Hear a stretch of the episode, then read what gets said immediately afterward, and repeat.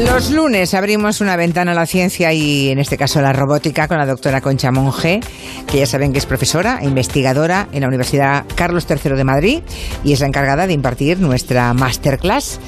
Concha, ¿cómo estás? Buenas tardes. Muy bien, buenas tardes, encantada de estar aquí. ¿No tienes ningún congreso esta semana? ¿No tienes esta semana no, tengo descanso. Te dimos en el Dominical del País. Mm, eh, sí, sí, sí. Muy interesante. Muy bueno, interesante. la semana pasada tuvimos aquí a, a Rosa Montero, la escritora Rosa Montero que nos presentó la última novela de Bruna Husky. Ya saben que ese personaje de Rosa Montero es una, una replicante que tiene conciencia de sí misma y que tiene un brazo biónico, ¿no? Ese brazo biónico que tiene Bruna Husky, pues la convierte en un ser especialmente fuerte. Aprendimos mucho en aquella entrevista. También habló del concepto de transhumanidad. Recordemos un momento lo que llaman los filósofos y los científicos la transhumanidad, el hecho de que los seres humanos cada vez nos vamos haciendo más mecánicos, ¿no? Es decir, vamos incorporando ese brazo biónico de Mirari, ¿no? Exacto, el brazo biónico de Mirari, el brazo biónico que ya tiene también Bruna, Husky. Y en esta novela aparecen montones de cyborg mucho más evolucionados, todavía muchos más llenos de implantes, mucho más llenos de adaptaciones, ¿no?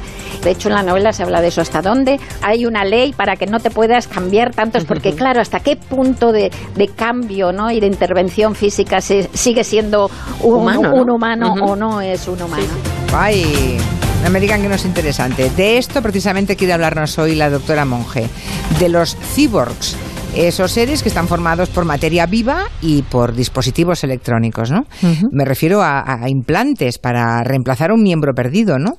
Un brazo biónico sería uno, ¿no, Concha? Por ejemplo. Pero también podrían ser otros dispositivos que, que nos dejen o que nos permitan tener capacidades superiores a las humanas, ¿no? También, también. Bueno, pregunta para los oyentes. Ya saben que nos encanta en el tiempo de Masterclass contar con la opinión de los oyentes. La encuesta de hoy, que pueden ustedes eh, o responder en Twitter o dejando un audio en el WhatsApp 638-442-081. La pregunta es, ¿a ustedes les gustaría convertirse en cyborg? Eh, bueno, incluso estoy pensando que igual algún oyente ya es un cyborg, ¿no? y ya quiere compartir su experiencia con nosotros. Pero para situarnos, lo básico. ¿Qué es un cyborg? Porque igual hay alguno que lo es y no, lo, sabe. no lo sabe. Primero definamos. A ver, venga. bueno, pues eh, la RAE lo define ¿no? como, como digamos, una fusión entre materia viva y dispositivos electrónicos. ¿no? Es un ser formado por estas dos componentes, materia viva y dispositivo electrónico.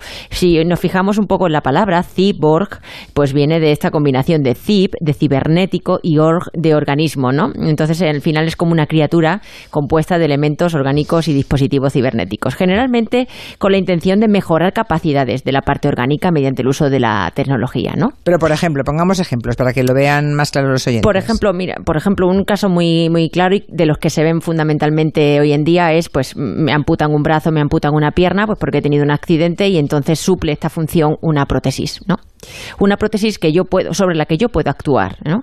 Entonces, este es un caso de que, nos convierte en cyborg, ¿no? A lo mejor hay muchos oyentes que, que ya tienen este tipo de prótesis yo he visto bastantes en el metro, por ejemplo, se pueden ver que es cuando uno se para un poquito y, se pone a, ver lo que hay alrededor, ¿no? Pues ahí, por ejemplo, sí que he visto bastantes casos, ¿eh? más de tres, o sea que bueno, que no es tan inhabitual, ¿no? Oye, ¿y lo de los exoesqueletos qué es?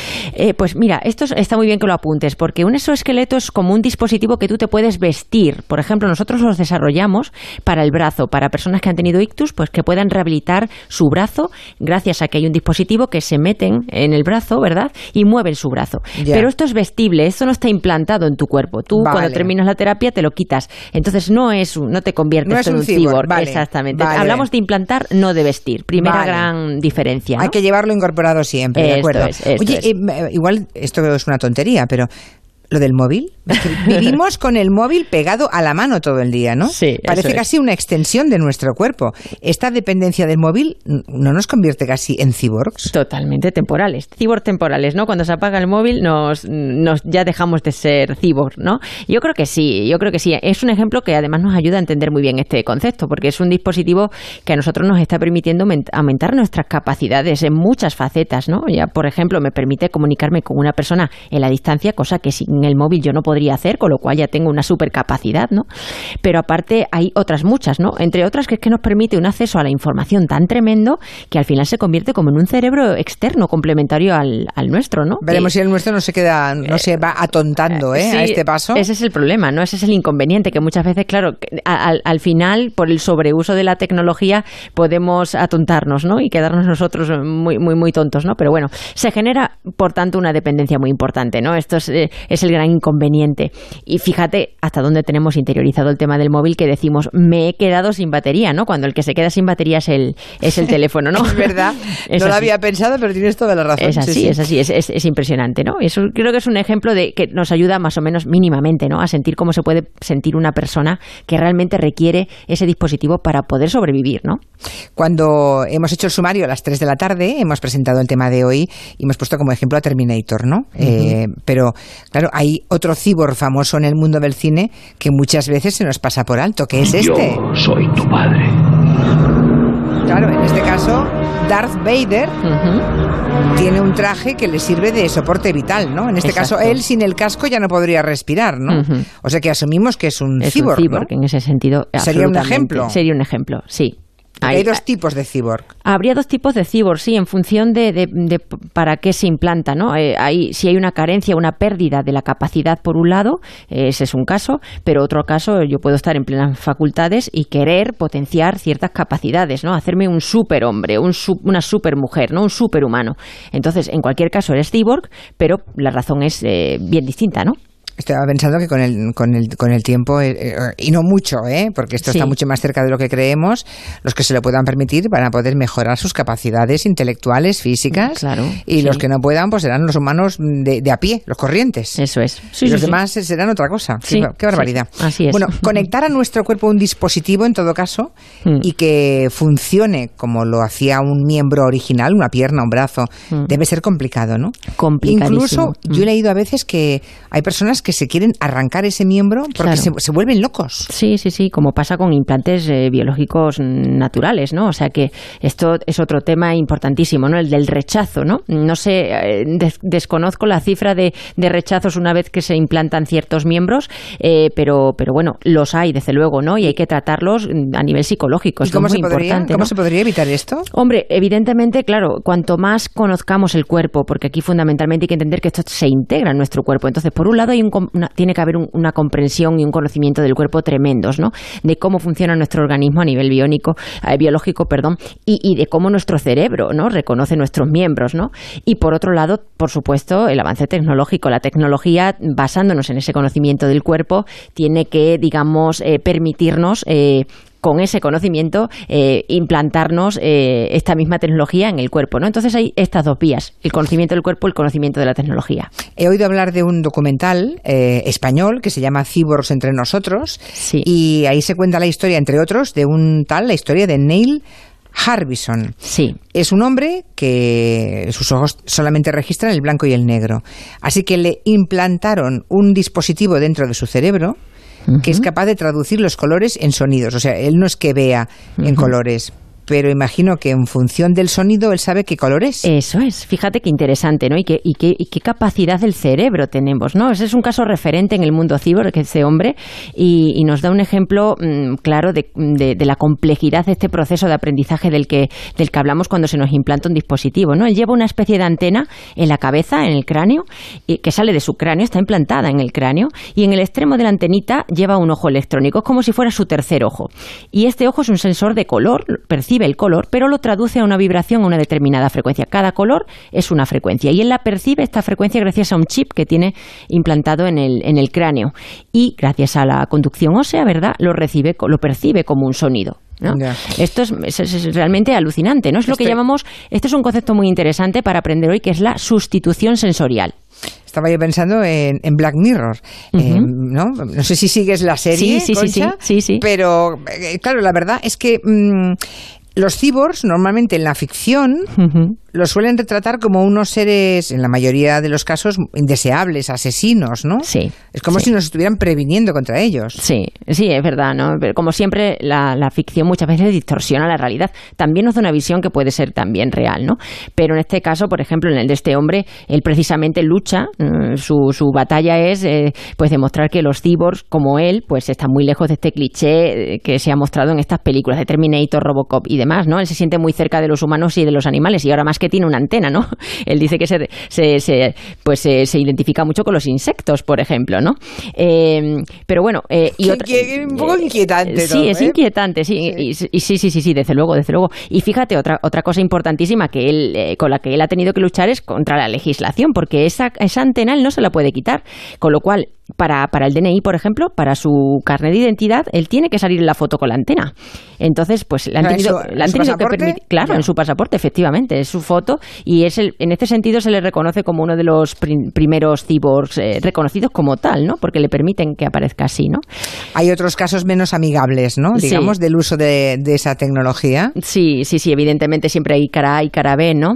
Hace, pues, dos añitos y medio así saltó la noticia de que la Agencia de Proyectos de Investigación de Defensa de los Estados Unidos, que se conoce como DARPA, que por cierto es la que lleva una de las competiciones de robots humanoides más importantes a nivel mundial, pues se encontraba trabajando en el desarrollo de una tecnología que permitía implantar eh, directamente en el cerebro humano un chip para comunicarte, permitirte comunicar con una computadora, que esto ya veremos luego que tiene muchas ventajas importantísimas, pero claro, el objetivo final que había detrás, según se filtró, pues era pues eh, crear, digamos, el nuevo ejército, ¿verdad? Tipo Iron Man, eh, que pudiera competir en las guerras pues de una forma más más, más, eficaz, ¿no? Uy, qué miedo. Se invirtieron, o aproximadamente, eso se dice, la inversión era estimada de 60 millones de dólares, con lo cual, claro, otra vez la guerra, ¿verdad?, es la que impulsa la tecnología. Bueno, casi todo, incluso los avances médicos, ¿no?, casi siempre han sido avances militares. Es curioso que estemos dispuestos a invertir esa ingente cantidad de dinero en, cuestiones militares que luego, mira, qué bien, las podemos aprovechar para otras cosas. Por suerte, por suerte sí. Pero ya demuestra mm. un poco cómo es el ser humano. Mm. Recuerden que la pregunta que hemos hecho hoy a los oyentes es si les gustaría a ustedes convertirse en un cyborg. Em, si alguno de ustedes ya lo es, pues encantados. Nos pueden dejar su experiencia en el 638-442-081. De momento, en la encuesta... A ver tenemos un 45% que dice que sí, que les gustaría convertirse en un cyborg, un 45% que dice que no, y un 10% que dice que ya lo soy. Ah, mira. Es una pena que este 10% que dice que ya lo soy no nos llame, nos deje un mensaje de WhatsApp, ¿no? Para, claro. para decir por qué, en, qué es un cyborg. Claro que sí. Por aquí un oyente decía que el cyborg más famoso de España es Echenique de ah. Podemos. Eso es eh, eso no sería, sería una silla de ruedas. Bueno, en el caso de mm, no exactamente, claro, no es, porque no está implantado en su cuerpo. Claro, claro, es este diferente, es diferente. No sería, ¿eh? No sería, no sería. Bueno, em, nos dirigimos entonces, podemos decir, hacia el transhumanismo, ¿no? Ese del que hablamos la, semana pasada con Rosa Montero, ¿no? Exacto, literalmente nos vamos hacia ahí, ¿no? Eh, el transhumanismo, fíjate, se define como el movimiento cultural e intelectual internacional, esto ya es una cosa que se está estudiando y que, en fin, que tiene sus seguidores eh, a nivel internacional, ¿no? Y que tiene como objetivo final transformar la condición humana mediante el desarrollo y fabricación de tecnologías eh, disponibles, ¿no? Que mejoren esa calidad humana nuestra, tanto a nivel físico como psicológico o intelectual, que bien lo apuntabas tú antes. Aquí estamos dando muchos ejemplos de una prótesis de un miembro que se sustituye, pero hablamos de implantar mm, chips en el cerebro que nos hagan super superhumanos, ¿no? Entonces, es a muchos niveles, intelectual incluido, ¿no? También en algún sitio he visto que se podría incluso detener el envejecimiento. Claro, evidentemente. Es que el transhumanismo es, muy ambicioso. Ya, ya, ya no hablamos de, de estos miembros perdidos, ¿no? Sino que, que que claro, fíjate que esta, esta, esta, palabra ni existe ahora en la RAE, la buscas y no aparece la definición, pero de aquí a poco, a una década, quizás ya em, estas teorías que hablan del envejecimiento, de detenerlo, incluso de revertirlo, empiecen a ser de alguna forma un poquito una realidad, ¿no? Ya hay gente que trabaja en esto y que está convencidísima de que esto va a ser así, ¿no? Y luego también mejorar, que esto también me resulta inquietante, ¿no? Lo que decía antes, que puede haber unos humanos de primera, las élites, que puedan mejorar incluso su coeficiente intelectual o su fortaleza física fortaleza, y los que no se lo puedan permitir porque sean humanos a secas. Eso es. ¿no? Sí, sí, sí. sí. Mm. Y, bueno, y ya súper ambicioso el, el, hecho de dejar un poco, eh, de, digamos, que nuestro cuerpo, olvidarnos de nuestro cuerpo, cargar eh, lo que somos intelectualmente en una computadora y poderlo migrar o vivir incluso en mundos virtuales, ¿no? Esto ya es una exageración. Wow. Pero estos también lo defienden los, los transhumanistas, que además no dicen que esto no solamente sea deseable, sino que va a ser Inevitable, inevitable, ¿no? Inevitable. No me digan que no es inquietante esto, ¿eh? Aunque yo, por ejemplo, siempre le digo a Juan Adrián Sen, ¿sabes quién es Juan Adrián Sen, no? Sí, sí, sí. Que, bueno, lleva todas las bibliotecas de arte del mundo colocadas en su cerebro. No porque sea un cibor, sino porque se lo sabe todo, porque lo ha visto todo y lo ha leído todo y se lo sabe todo. Y yo siempre le digo a Juan Adrián Sen, ¿cómo me gustaría un, USB, metértelo en la cabeza y quedármelo todo para mí después, ¿no? Pues sí. Mm, sería estupendo poder migrar esos conocimientos de un cerebro a otro. ¿Y esto también crees que será posible? Bueno, mira, mm, yo no sé hasta qué grado eso será posible, pero que desde luego desde el cerebro podamos acceder a información que esté fuera de nosotros, absolutamente. Porque ya, bueno, eh, ya, ya se consigue. Esto ya es una realidad. Ahora, hablaremos un poquito, ¿no? Pero Sí, déjame que te pregunte antes. Seguimos, pero es que tengo aquí un montón de preguntas de oyentes. Ah, genial. Iván dice si una persona con marcapasos es un cyborg. Bueno, se podría considerar, sí. Porque tiene un dispositivo que, le, que regula su, su actividad de, mm, de circulatoria, ¿no? Por supuesto, absolutamente. Otro oyente pregunta, ¿uno se podría cortar un brazo para implantarte otro más fuerte? Sí, por supuesto.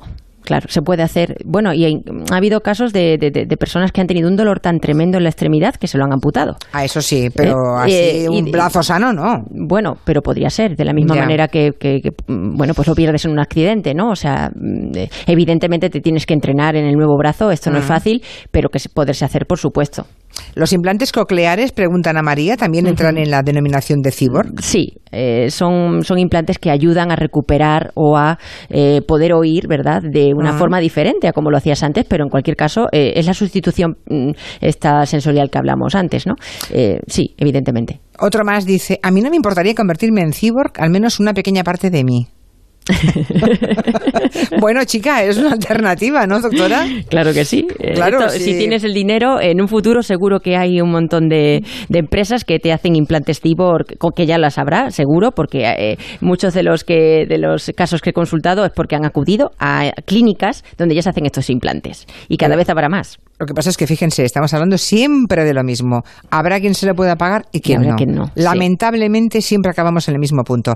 Eh, seguimos con los animales, pero un momento que hay algún oyente más que nos dice cosas interesantes. Yo soy de eso biónico que decís, porque soy parte humana y tengo unos empastes en la boca que cuando pillo un poco de papel albal del chocolate me da unos calambrazos bestiales que cargo una dinamo. A mí no me gustaría, no me disgustaría ser un cibor si me quitase, me hubiera un dispositivo que implantándolo quitase los problemas de ansiedad y de estrés. ¿Eso sería posible? Tengo una muela implantada. ¿Soy un cibor? A mí no me importaría mejorar mis capacidades físicas y mentales con la ayuda de la tecnología claro que sería un poquito más cyborg, pero lo que a mí me interesa es vivir mucho más, es vivir lo máximo que pueda. ¿Por qué? Porque así puedo decidir cuándo deseo morir. Ese, es, ese sería mi meta, de decidir cuándo morir. Eso no significa que voy a vivir para siempre.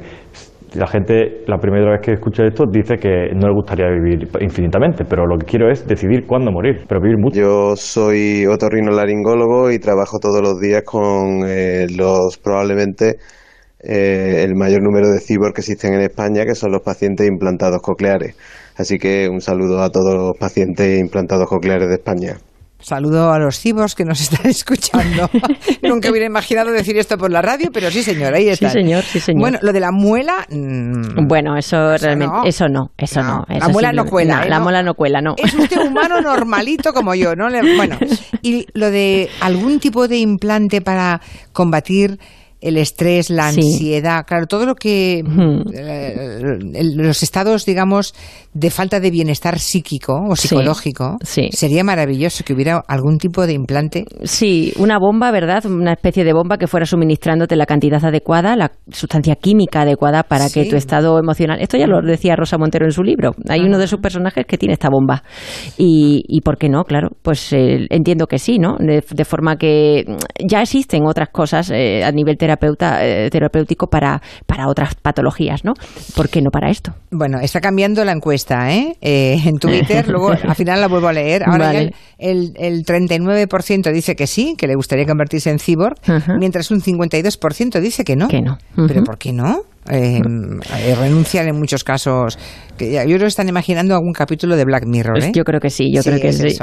Y hay un 9% que nos dice que sí, que ya lo, que, ya, lo, es. Lo de los animales, también los. También hay, hay un movimiento cibor también para los animales, ¿no? Claro, sí, sí, hay casos muy conocidos, ¿no? Hay una cigüeña que se llama Uzonka, por ejemplo, que perdió un pico y tiene uno, uno, que está hecho pues a base de, de, elementos metálicos que le permiten abrir y cerrar el pico. Ojo, que esto no es una cosa estética, es que ella puede abrir su pico y cerrar su pico ¿no? Como otra, también hay otro águila que se llama Beauty, que también perdió, pues, como siempre suelen ser, pues, pues por temas de caza, que, caen en una trampa, ¿verdad? O les dan un tiro, etcétera, y perdió parte de su pico. También tiene una prótesis que le permite comer, eh, patas artificiales para cigüeñas. Eh, esto no es moco de pavo, tiene que ser muy ligera para que la cigüeña pueda, pueda volar, ¿verdad? Eso ya se ha hecho y ya se ha implantado. Sí, sí, sí, sí. sí. Eh, se puede consultar en internet, tiene la foto, son animales maravillosos y preciosos, vamos. un delfín también que se quedó atrapado y perdió su, su cola, ¿no? Y claro, ya no puede, eh, se convierte en un muñón y esto le impide nadar y, aparte le, destroza la columna, ¿no? Entonces, pues hay una prótesis que se le ha hecho, eh, claro, estamos hablando de animales muy grandes, también hay un elefante que de, un montón de kilos que lleva una, una pierna, una pata ah, totalmente biónica. Porque pisó una mina y se quedó pisó una... una... mina, ¿no? Hay, hay muchísimo. Bueno, en China hay un montón de perros mutilados por accidentes cada año eh, y, y porque quedan atrapados en trampas de, furtivos. Pues ya hay incluso una especie de albergue donde todos los perros llevan sus eh, prótesis con ruedas para poder sustituir a estos miembros que se han perdido. Pero luego se los coman en un becerraje. Bueno, claro. ¿eh? sí, Perdóname, pero esta futuro, no la encuentro por ningún sitio. sí, sí, sí. Bueno, luego también tenemos en este camino hacia el transhumanismo, hay olimpiadas solo para cibors. Estoy pensando en el asesino Oscar Pistorius, que antes de ser asesino fue un maravilloso atleta sudafricano, absolutamente admirado y reverenciado en su país, aunque acabó mal, sigue en la cárcel, mal, sí, sí, por haber asesinado a su novia. A su novia, sí, pues este ganó, mm, tiene marcas mundiales en las pruebas de 100, 200 y 400 metros lisos, eh, por supuesto, dentro de, la categoría de, de, gente que compite con, estas prótesis, ¿no? Eh, y claro, el problema está en que cuando compite con personas que no llevan estas prótesis, que están en plenas facultades, él les gana. e incluso hay vídeos donde se ven, donde se puede ver cómo le gana a un caballo corriendo. Eh, esto, claro, esta diferencia, pues es complicado, es, complicado marcar las reglas del juego, claro. Entonces, ante esta situación, pues al ETH de Zúrich, una universidad en Zúrich, se le ocurre organizar el Cibatlón, que me parece interesantísimo, de verdad, meteros en internet y ver esto porque es muy interesante. Es una competición única en la que las personas que tienen discapacidad física compiten entre sí para superar tareas del día a día usando tecnología existente, ¿no?